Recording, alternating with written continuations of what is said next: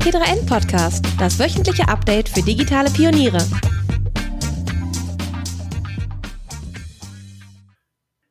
Herzlich willkommen zum T3N Podcast. Ich bin Matthias Kreinbrink, ich bin CVD bei T3N und schreibe dort auch im Gaming-Ressort. Und heute haben wir zu Gast Valentina Birke die nämlich ist eine Project Managerin bei Indie Arena Booth. Was das alles genau ist, darüber werden wir gleich sprechen. Aber es soll darum gehen, wie man eigentlich eine Messe, die normalerweise analog abläuft, zu einem Videospiel macht und damit für alle Leute inter interessanter, interaktiver und besser als irgendeine Webcam-Show oder Trailer-Abfolge, wie viele der Messen, die letztes Jahr so gelaufen sind. Hallo Valentina. Hallo Matthias.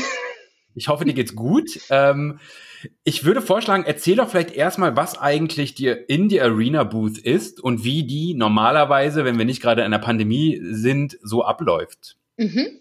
Okay, also die Indie Arena Booth ist äh, der weltweit größte äh, Gemeinschaftsstand von und für Indie-Entwicklerinnen und Indie-Entwickler.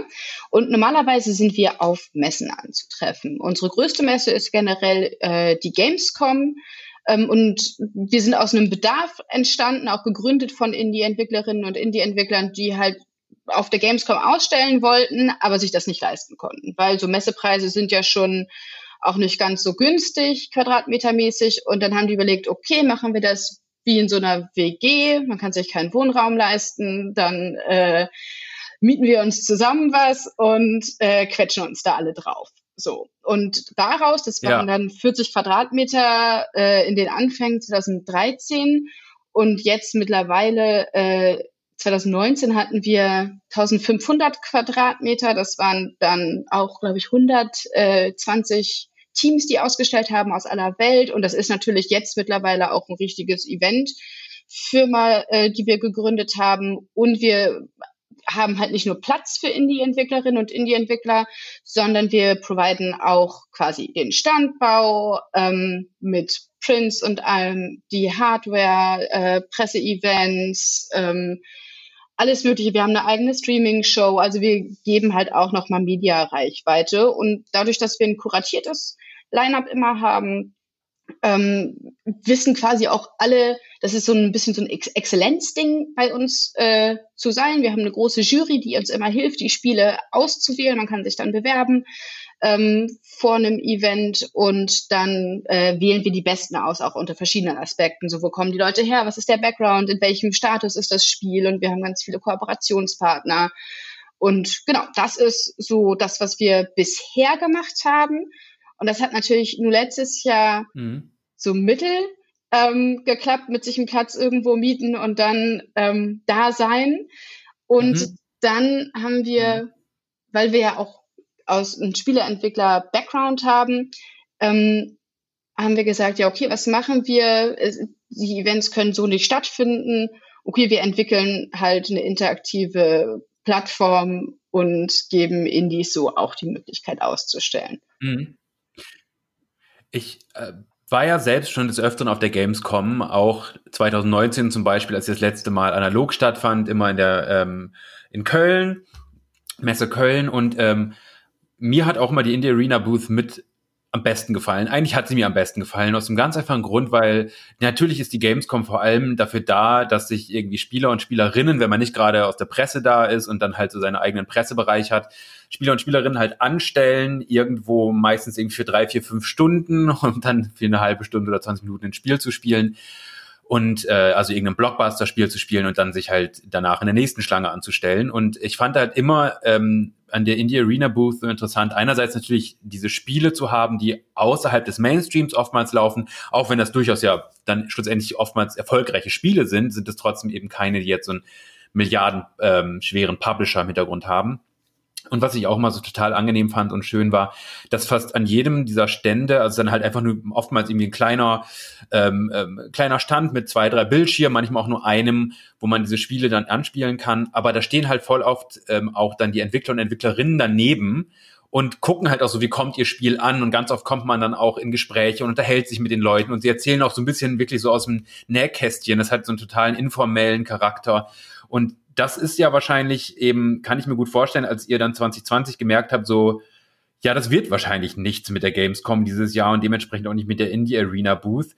war es ja wahrscheinlich eine große Überlegung, wie kann man das irgendwie ins Digitale transportieren. Kannst du dich noch ungefähr erinnern, wann für euch klar war, 2020, dass das wirklich nichts wird?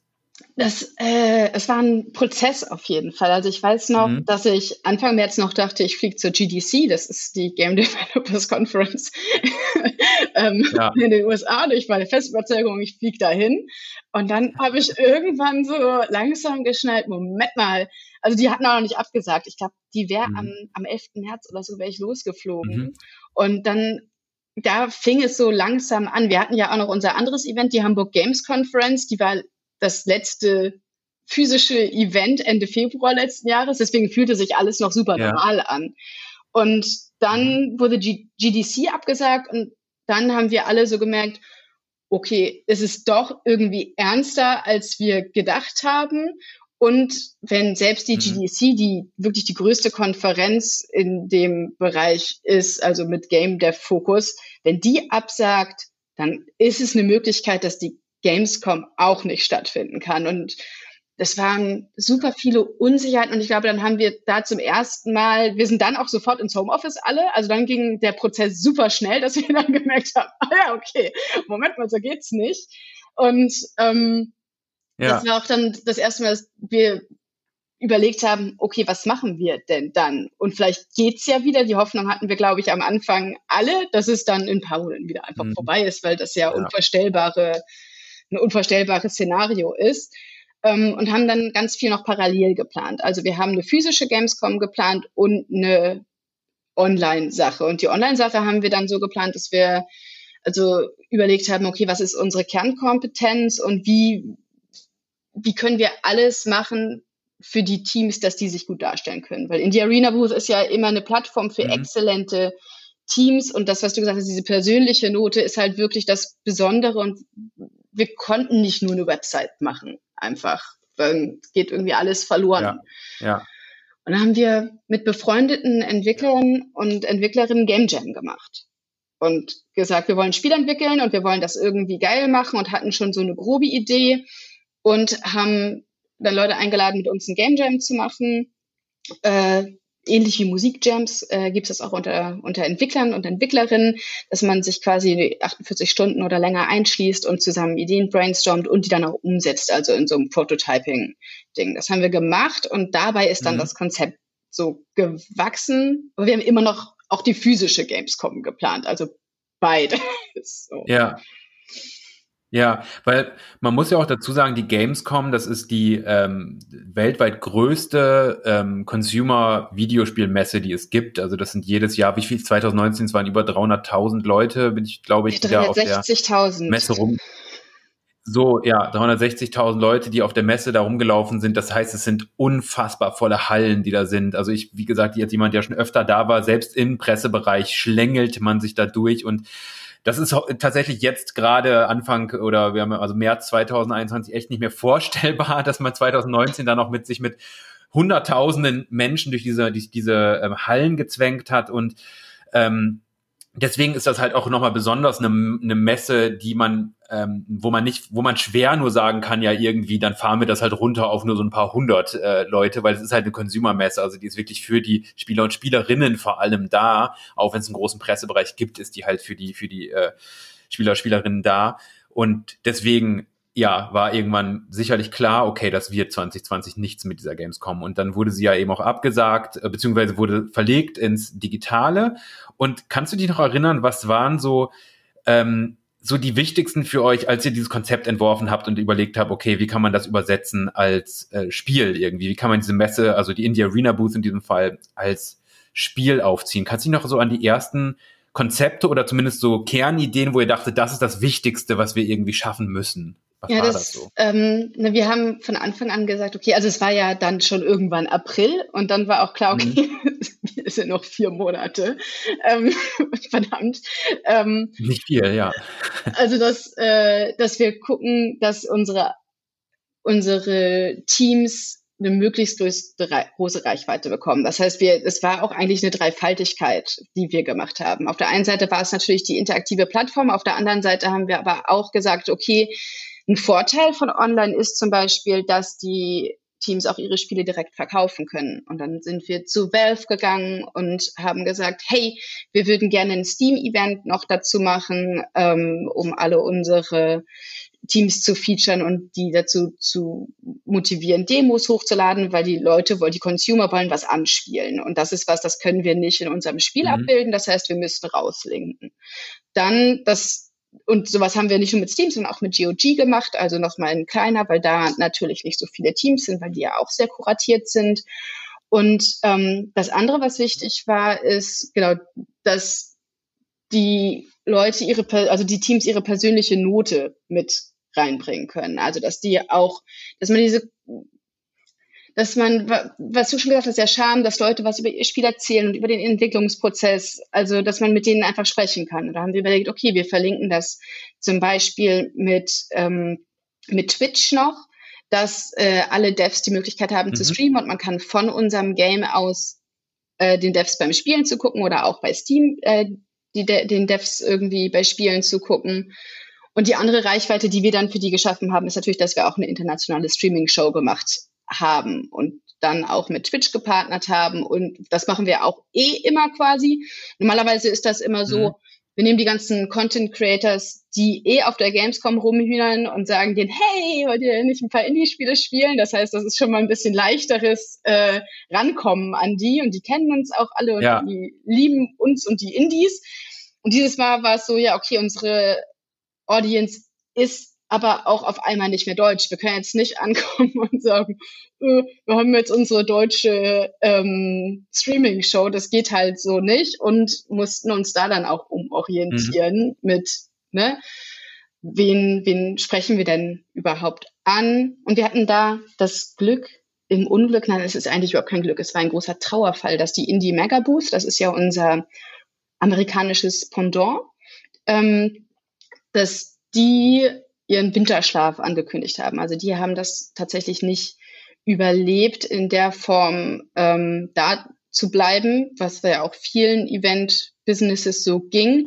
Und wir haben dann ganz viel auch mit denen gesprochen, ähm, weil wir immer im guten Austausch waren und haben dann ähm, Leute von, von deren Team quasi mit beschäftigt, um den nordamerikanischen Markt auch mit abzudecken, den wir ja sonst nie so hatten. Also mhm. das war, mhm.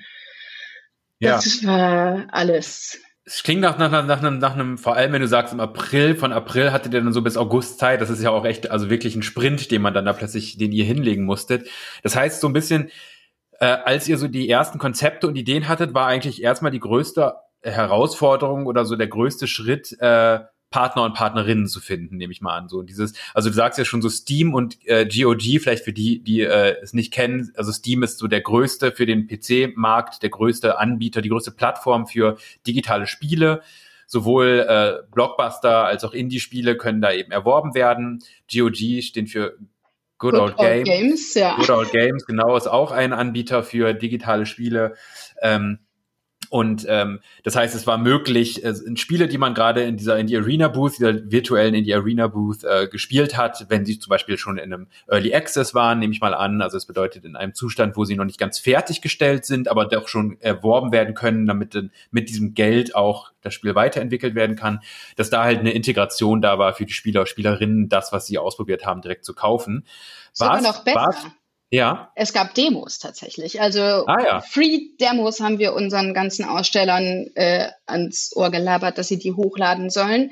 Weil das ist mhm. ja auch das Ding, dass Leute halt was spielen können. Das ist der Mehrwert als Consumer. Ich kann ganz viele Spiele ausprobieren und deswegen hatten wir, glaube ich, 100 verschiedene Spiele-Demos organisiert, die, die, die dann auch zeitexklusiv äh, für den Zeitraum auf Steam hochgeladen worden sind und man konnte halt wirklich ah, okay. alles dann auch for free spielen. Mhm. Also eigentlich so ein bisschen eben wie auf der Gamescom selbst, nur, nur halt nicht mit. Nur zu Hause.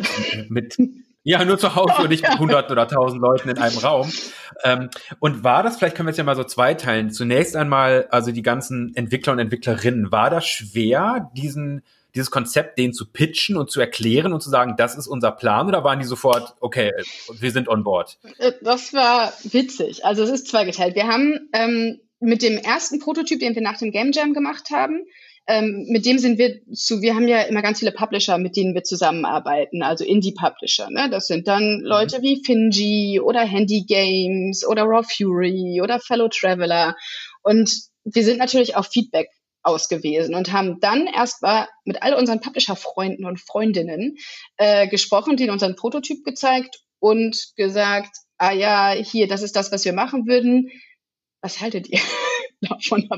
Ist das überhaupt ja. was? Ne? Also kann ja auch sein, dass wir irgendwie sowas machen und alle sagen, oh, Alter, mach doch eine Website und äh, gut ist so, ne? Ich will nur mein Spiel verkaufen. Und die fanden das aber alle echt toll. Die haben uns echt viel gutes Feedback auch nochmal gegeben und waren alle wirklich unfassbar supportive. Also die haben uns so viel unterstützt. Es war wirklich krass. Also auch gerade unsere Freunde von Fellow Traveler, das ist ja. ein australischer Publisher, die haben, sind auch von Anfang an auf uns zugekommen, tatsächlich, bevor wir ein Game Jam und alles gemacht haben und haben gesagt, hey, übrigens, also die haben uns auf die Idee mit dem Steam-Event gebracht. Die haben gesagt, hey, wir haben immer unser Online-Event, äh, das ist die Ludonaracon für narrative Spiele auf Steam, das ist ein Festival. Vielleicht wäre sowas auch was für die Indie Arena dieses Jahr, weil sieht ja so aus, als gäbe es keine physischen Events. Und dann haben die uns ganz viele Insights mhm. äh, geshared und gezeigt, wie man das gut machen kann und so. Und das war wirklich krasses Feedback und die hatten alle, also unsere Publisher, denen wir das wirklich in langwierigen Gesprächen, wir haben jedem die Demo gezeigt und mit denen gespielt und gezeigt und erklärt. Und für die öffentliche Einreichungsphase haben wir eigentlich erstmal nur gesagt, ah ja, übrigens, wir machen irgendwas online, reicht mal ein, ist jetzt auch ein bisschen günstiger als vorher.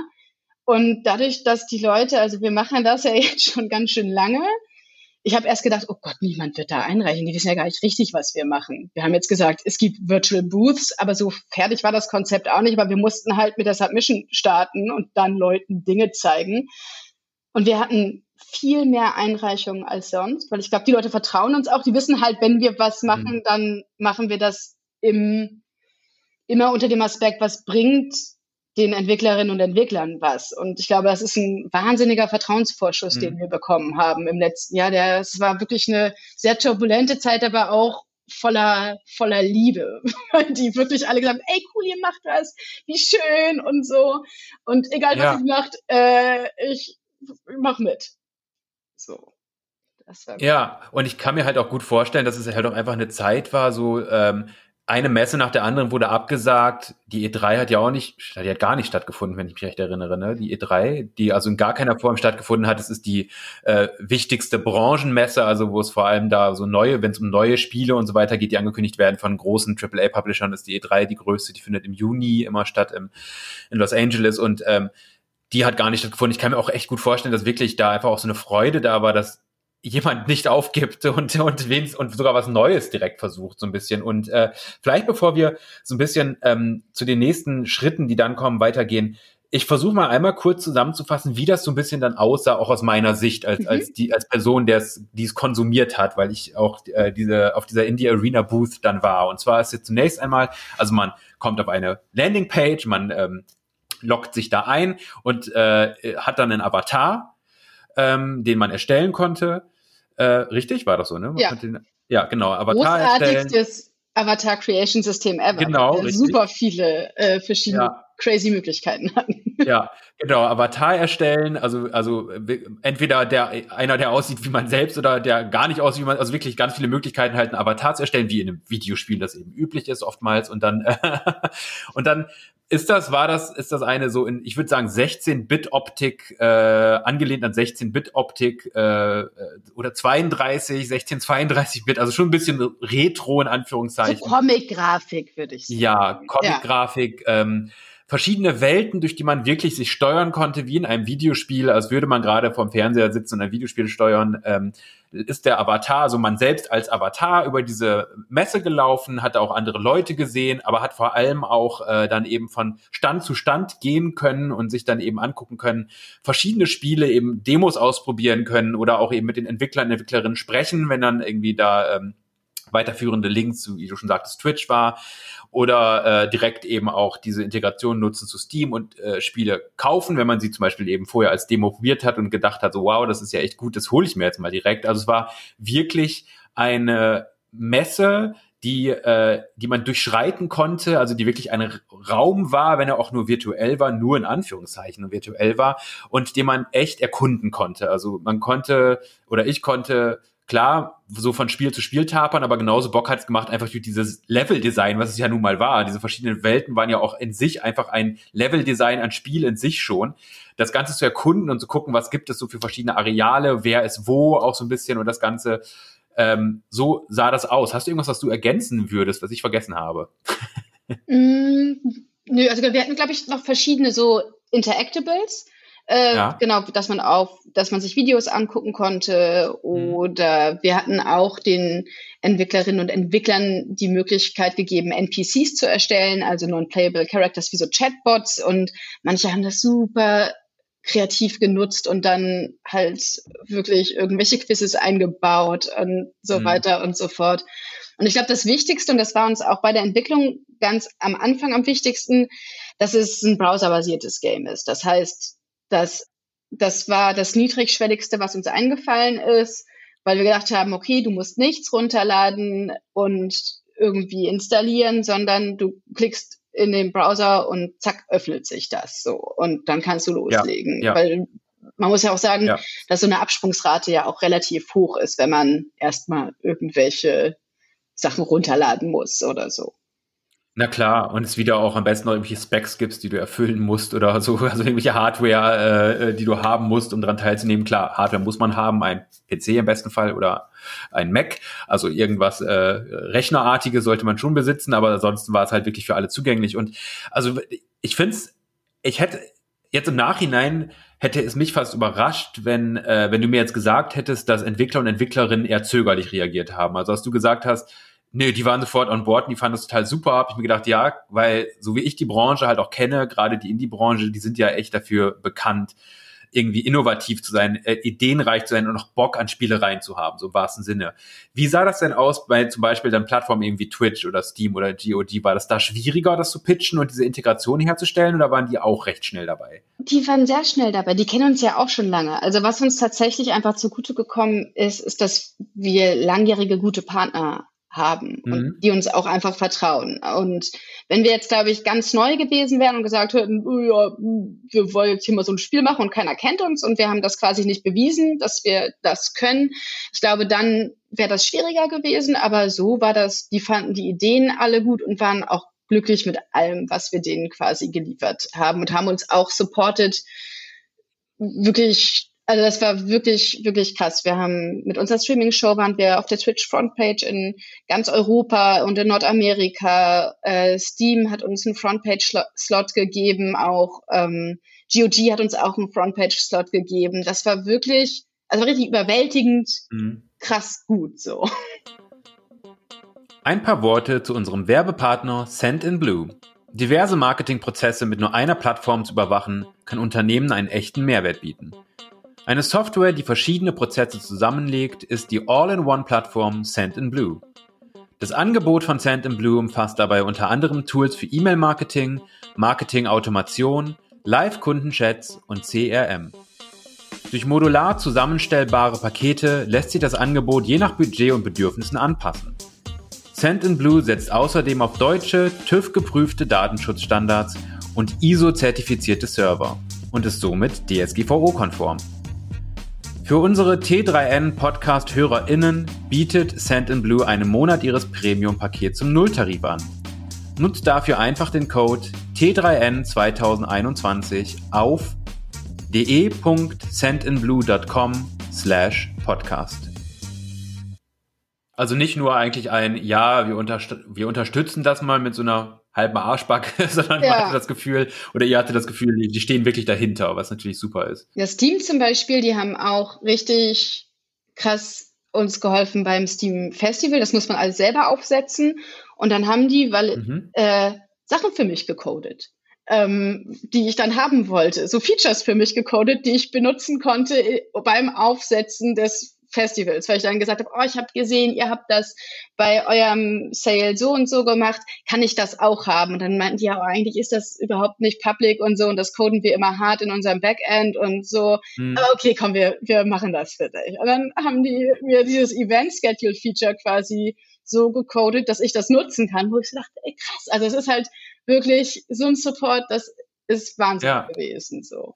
Und das bringt mich auch direkt zu, zu, zu, zur nächsten Frage, zum nächsten Thema, weil das war ja schon, ihr habt ja so ein bisschen Pionierarbeit durchaus geleistet. Also dieses, das eine Messer als Videospiel aufzubauen, ist ja nun nicht irgendwas, wo, wo es schon so eine Auswahl von 20 verschiedenen Prototypen gibt, aus denen man dann wählen kann, so wir machen es so wie die, sondern es war ja schon viel selbst ausprobieren, selbst programmieren auch. Also, und war das, ist das schwer gewesen? War das, habt ihr da wirklich viel Arbeit reinstecken müssen, das alles von Grund auf aufzubauen? Oder gab es dann doch irgendwie, sag ich mal, einen kleinen Werkzeugkasten, aus dem ihr euch schon bedienen konntet? Oder war das doch echt alles?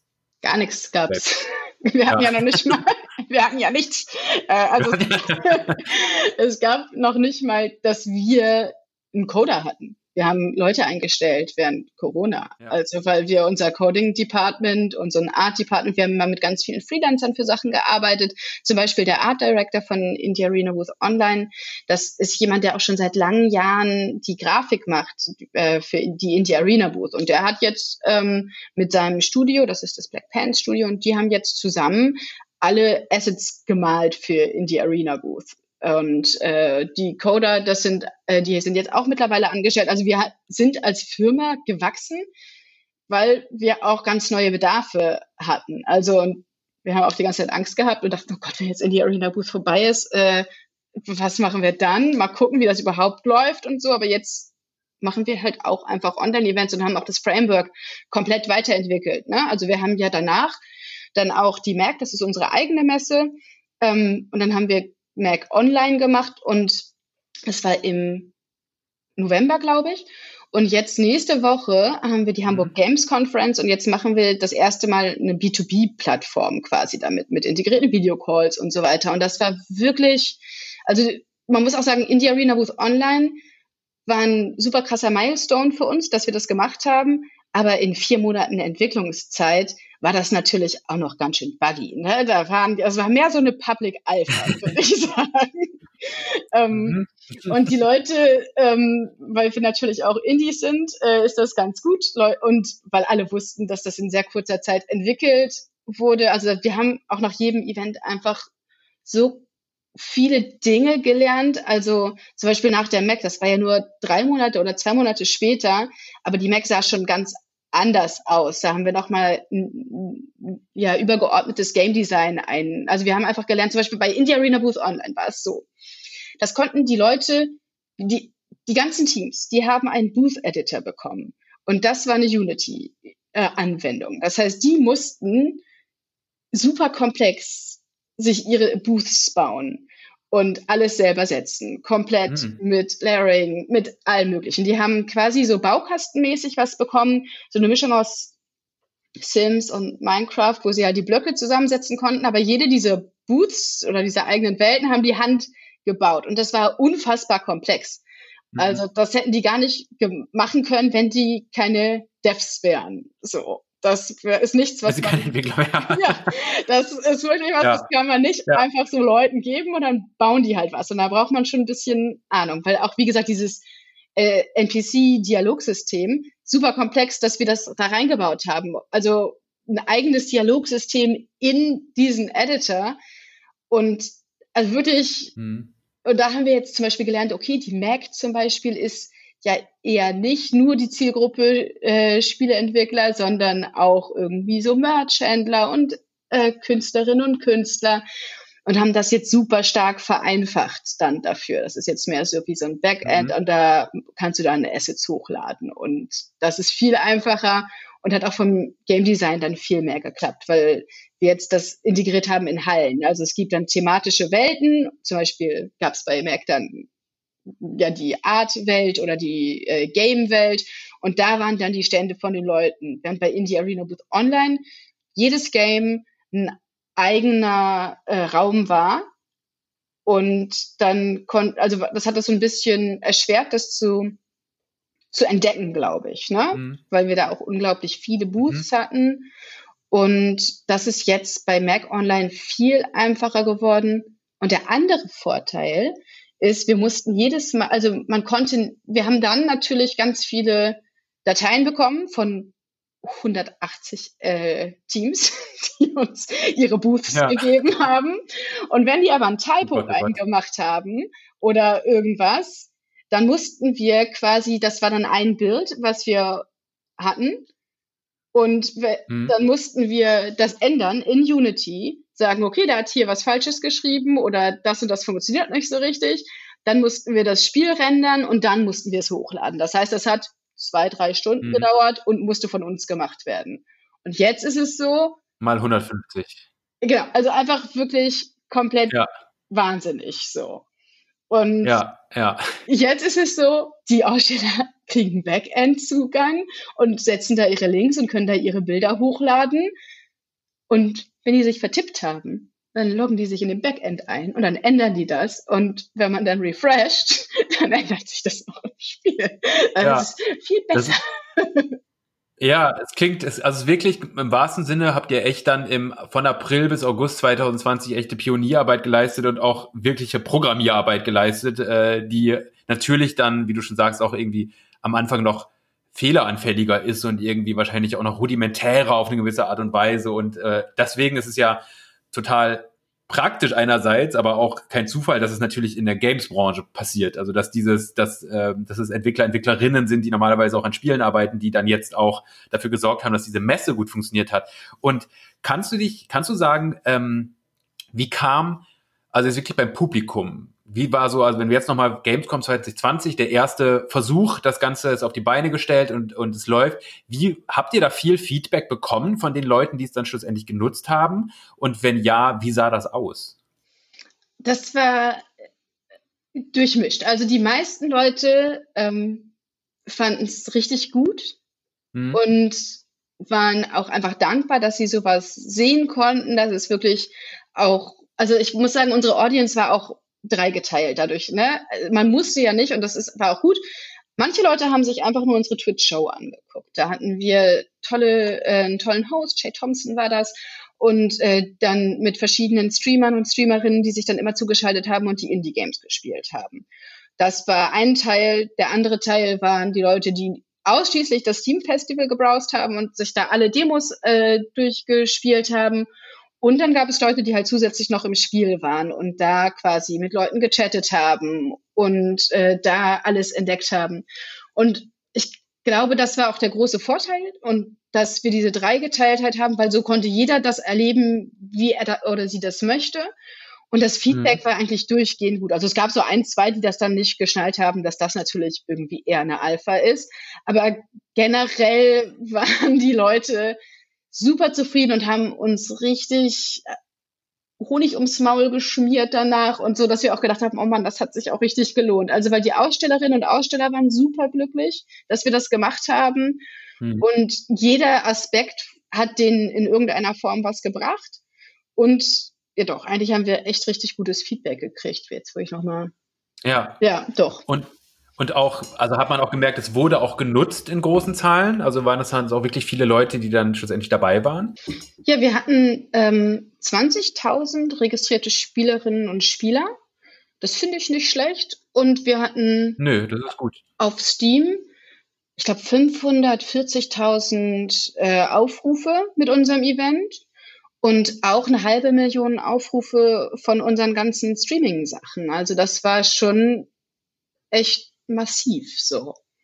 Ja, das klingt noch nach ordentlichen Zahlen auf jeden Fall. Ähm, und jetzt, wenn wir so ein bisschen in die Zukunft blicken, also ein momentan Stand, äh, 9.3.2021 ist äh, nach meinem Wissen der Stand, dass angeblich die Gamescom 2021 wieder analog stattfinden soll, äh, zumindest in Teilen. Also die arbeiten dann natürlich noch in Hygienekonzepten, aber es, es ist logischerweise, so wie letztes Jahr auch, man weiß noch nicht wirklich, was passieren wird. So, es kann durchaus sein, dass diese Gamescom vielleicht äh, stattfinden wird mit sehr stark reduzierten Besucherzahlen. Es kann sein, dass sie auch wieder komplett digital stattfinden wird. Sehr, gehen wir jetzt mal davon aus, einfach äh, 2021, August 2021 ist alles wieder tippitoppi. Es gibt überhaupt gar keine Probleme mehr auf dieser Welt. Die Pandemie ist zu Ende und Gamescom findet wieder statt. Oh, ja. Ja, stellen wir uns, also stellen wir uns einmal vor und dann die Frage, würde dir trotzdem wieder sowas wie diese Indie Arena Booth die online zusätzlich oder würdet ihr überhaupt noch sowas analog weiterhin machen, also den Stand bauen oder würdet ihr komplett ins Online gehen oder würdet ihr beides machen oder würdet ihr nur den Stand machen? Also wie ist da so die Überlegung? Immer hybrid. Also ja. ich, das ist, das, ich finde es einfach wahnsinnig gut. Also weil wir haben auch als Feedback bekommen, dass Erstmal waren wir online viel günstiger. Also ich meine, ehrlich gesagt, wir waren auch super günstig, weil wir Angst hatten, wir können den Leuten nichts verkaufen, wo wir nicht wissen, was das ist und wo die nicht wissen, ja. was das ist. Wir waren ehrlich gesagt viel zu günstig. Wir haben uns äh, durchgeschnort bei unseren Sponsoren, zum Beispiel dem BMVI, die äh, uns ganz viel Geld gegeben haben für die Umsetzung, damit mhm. wir das für die Devs runterhalten können. Ähm, aber dadurch, dass wir günstig waren, konnten halt auch Teams teilnehmen, die sich sonst die Reisekosten und alles nicht leisten können. Ne? Also die, das ist ja auch wirklich ein massiver Kostenpunkt. Wer schon mal probiert hat, zur Gamescom Zeit in Köln irgendwie ein Hotel zu buchen, da kann man schon ein ja. bisschen Kohle investieren, gerade wenn man dann vielleicht auch nicht aus Deutschland kommt, dann auch die Flugkosten hat und so. Das ist schon nicht nur, dass man einfach nur den Standpreis mhm. zahlt, sondern da ist schon noch massiv was dran. Und einfach auch Teams zu äh, ermöglichen, teilzunehmen, von, die nicht so viel Kohle haben. Das ist ein krasser Vorteil von online. Und der andere ist auch für die Besucherinnen und Besucher. Es gibt ja auch Leute, die nicht in Deutschland wohnen, vielleicht nicht zu Gamescom ankommen oder auch die soziale Ängste haben oder irgendwas, die einfach sich auf Messen nicht wohlfühlen. Ja. Ähm, das heißt, ich würde in jedem Fall immer ein Online-Gebot dazu machen. Immer, immer, weil das nochmal so viel mhm. mehr mhm. Reichweite gibt und auch die anderen Sachen, die wir gemacht haben, mit dem Steam Festival und so weiter. Das ist was, was, was hat den Entwicklerinnen und Entwicklern so viel gebracht. Und ich kann mir auch vorstellen, dass es ein hybrides Konzept in diesem Jahr gibt, also dass wir zum Beispiel online und Booths vor Ort anbieten, wo man dann eventuell, also es gibt ja, das ist jetzt alles nur Brainstorming. Es kann natürlich sein, dass wir, ja. keine Ahnung, haben eine unserer Arcades und daneben haben wir dann, also Zugangspunkt zum Spiel und dann kann man quasi da mit den Devs mhm. chatten oder Video chatten oder so. Das sind alles Möglichkeiten, die ich cool fände, aber ich würde online nicht mehr aufgeben, aber ich sehe es als, als zusätzliches Asset so. Ja, ich finde es auch, also gerade wieder zurückdenkend an meine Zeit. Ich vermisse die Gamescom ja ein wenig. Ich auch wenn äh, ich, ich mag das Arbeiten auf so einer Messe total gerne. Eigentlich so dieses von einem Termin zum nächsten hetzen und versuchen irgendwelche Texte runterzuschreiben. Das ist eine Art von Arbeit, die ich ganz gerne mag. Aber halt auch dieser Kontakt, wie ich schon sagte, zu Entwicklern und Entwicklerinnen. Und ich finde es trotzdem auch deswegen eine gute Idee, auch wie du es angesprochen hast, obwohl es 360.000 Leute sind, sitzt natürlich, gibt es weltweit, aber selbst in Deutschland sehr viel mehr Menschen, die an Videospielen Interesse haben und die gerne auch mal neue Sachen ausprobieren möchten, ohne direkt nach Köln reisen zu müssen, ohne das Geld ausgeben zu wollen für, für diese Eintrittspreise oder eben, weil sie keine Lust haben, sich mit so vielen Menschen durch, durch Hallen zu schlängeln, da eben so einen doch immersives Angebot zu schaffen, was eben nicht so ist, nur ich setze mich vor den Computer und schaue mir drei Trailer an und dann war's das, weil ich musste jetzt nicht zu sagen, ich weiß nicht, wie, inwiefern du der Gamescom da irgendwie ans Bein pinkeln möchtest, aber ich finde halt auch da wieder im Vergleich zu dem, was halt die Gamescom letztes Jahr gemacht hat, war halt die Indie Arena Booth wirklich ein interessantes, immersives, interaktives Erlebnis, während die Gamescom einfach nur war, hier Trailer zu spielen, die ihr schon kennt. Also da war, finde ich, wenig äh, Interaktion. Da habe ich eben diese Kreativität nicht gesehen. Ich weiß nicht, ob du das ähnlich siehst. Wie gesagt, du musst nichts dazu sagen. Ja, ich glaube, unser starker Vorteil ist halt, dass wir einfach ein super kleines Startup sind. Ne? Wir sind halt, wir waren da, wir sind so neun feste Leute und dann ganz viele Freelancer, aber wir können halt einfach auch alles machen, was wir wollen. so, mhm. und, ja. und, ich glaube auch nicht, bei so einer Gamescom steht dann ja auch so ein Aufsichtsrat dahinter und alles muss abgenickt und abgewunken werden. Und deswegen, mhm. also ich glaube, man, dass das unsere unsere kleine Teamgröße einfach super, da, da ist man einfach im Vorteil, ja. weil man alles umsetzen kann. Die, die Hierarchien sind super flach. Wir können einfach jeder sagen, was wir gut finden. Und da stehen auch ganz andere wirtschaftliche Interessen nochmal dahinter. Ne? Also ja. ja ich glaube, dass sie dieses Jahr was Geileres machen, auf jeden Fall. Also, weil jetzt hatten die ja auch ein Jahr Zeit und so. Und ich kann mir schon vorstellen, dass sie gerade auch das Wichtige bei der Gamescom ist ja auch immer der Business-Aspekt. Und das ist natürlich was, was man online einfach nicht so super gut an, abbilden kann. Also deswegen, wenn es eine physische ja. Gamescom gibt, kann ich mir schon vorstellen, ne, dass der Business-Aspekt, dass das auch was ist, ähm, der da im Fokus steht, das wäre toll. Und wo wir auch ein Interesse haben, für unsere Indies den Mehrwert zu haben, dass man da dann vor Ort ist, weil gerade bei Indies oder gerade bei so jungen, unerfahrenen Teams, sind ja nicht alle Indies jung und unerfahren, aber da ist so der Real-Life-Kontakt nochmal anders wichtig. Man kann ja immer super viele Unsicherheiten ausgleichen, wenn man sich in so einem Face-to-Face-Gespräch äh, irgendjemand ja. super aufgeregt sein Spiel pitcht oder so. Ähm, und da kann man durch persönlichen Schaden ja. mal sehr viel ja. ausgleichen. Oder dass die Leute da sind und so weiter. Also das ist tatsächlich der Aspekt, wo auch die Gamescom die große Stärke hat. Und äh, da bin ich mir auch sicher, dass die sich was Schönes überlegt haben für dieses Jahr. Let's see diesen Aspekt, ja, ich bin auch sehr gespannt in diesen Aspekt. Ich hatte auch letztes Jahr über auch mit einigen Studios oder Menschen aus Studios eben genau darüber gesprochen, dass das vor allem auch das ist, was sie an der Gamescom dann doch vermisst haben. So wenn du jetzt ein Studio oder Publisher bist, äh, auch vielleicht jetzt irgendwie nicht ein Indie, sondern tatsächlich eben etwas größeres Studio bist, dass du halt diese Gamescom auch nicht mehr hast, um eben Kontakte herzustellen. Ja. Weil natürlich ist es in erster Linie eine, eine, eine Consumer-Messe, die sich halt vor allem an Leute richtet, die halt da irgendwie Spiele spielen sollen und auch so ein bisschen für Publisher eine Bühne sein sollen. Das sind ganz oft auch Spiele, die dann irgendwie im August findet die Gamescom statt. Das sind sehr oft so Spiele, die dann im Oktober, November, Dezember, also so zum Weihnachtsgeschäft erscheinen, die dann halt auf der Gamescom angespielt werden können und nochmal ein bisschen Publicity kriegen. Trotzdem ist es natürlich auch wichtig, diese ganzen Kontakte, die da eben geknüpft werden können und, und auch so Deals, die irgendwie ausgehandelt werden können. Und ähm, aber auch schon als letzte Frage tatsächlich meine, weil du hast ja gerade schon angesprochen, so die Mac, ja, es auch geht's auch in Teilen um Gaming oder oder äh, so um Nerddom, sag ich mal, so ein wenig, äh, wenn man so möchte. Aber kannst du dir vorstellen, auch weil nicht nur im letzten Jahr, sondern auch, ich denke, weiterhin in diesem Jahr und auch darüber hinaus wird es einfach äh, geboten sein, dass viele Messen irgendwie auf alternativ äh, äh, Modelle zurückgreifen oder eben auch entdecken, so wie du ja auch sagst, dass so ein Hybridmodell, selbst wenn es wieder möglich ist, vor Ort zu sein, trotzdem total gut ist, weil man eben viel mehr Leute erreicht und auch unterschiedliche Leute erreicht. Kannst du dir sowas sage ich mal, eine Messe zu einem Videospiel machen. Kannst du dir das auch in anderen Branchen vorstellen? Oder könntet ihr euch sogar vorstellen, irgendwie diese Technik anzubieten und zu sagen, so hier, Autobranche, äh, als Beispiel, hier, guck mal, wir haben, wir können euch bieten, ein Framework dafür, eure Messen mal ganz anders zu machen. Total. Also wir arbeiten da auch äh, aktiv dran. Also wir haben jetzt unsere, wir, wir arbeiten tatsächlich an so ein bisschen ja, White Label Lösungen, weil Indie Arena Booth hat ja einen sehr eigenen Style und die Mac hatte nochmal auch einen sehr eigenen Style. Und man muss natürlich auch irgendwelche äh, so Mitteldinge finden. Jetzt haben wir für die Hamburg Games Conference äh, nochmal einen anderen Style so ein bisschen entwickelt und wir gucken jetzt tatsächlich, also weil das auch eine gute Business Solution ist für größere Unternehmen. Und das ist was, da, da arbeiten wir dran und wir sind da auch schon ganz gut weit. Also äh, noch ist es sehr handmade alles, ne? also sehr, mehr so manufactured Events, dass wir, aber wir arbeiten daran, dass wir das auch im größeren Stile anbieten können. Mhm. Und gibt es auch schon Interessenten, die da irgendwie sich gemeldet haben und gesagt haben, ah, ja, also wir reden mit Leuten und es gibt eine Sache, die kann ich, ich kann es noch nicht sagen. Äh, das ist noch geheim. Äh, es gibt noch Geheimnisse. Äh.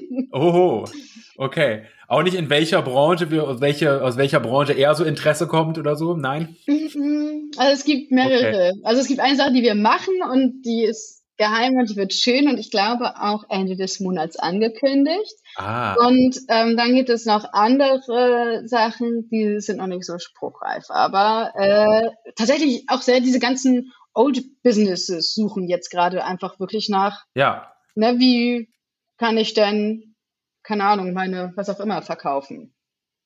Ja, das ist eben gerade so spannend.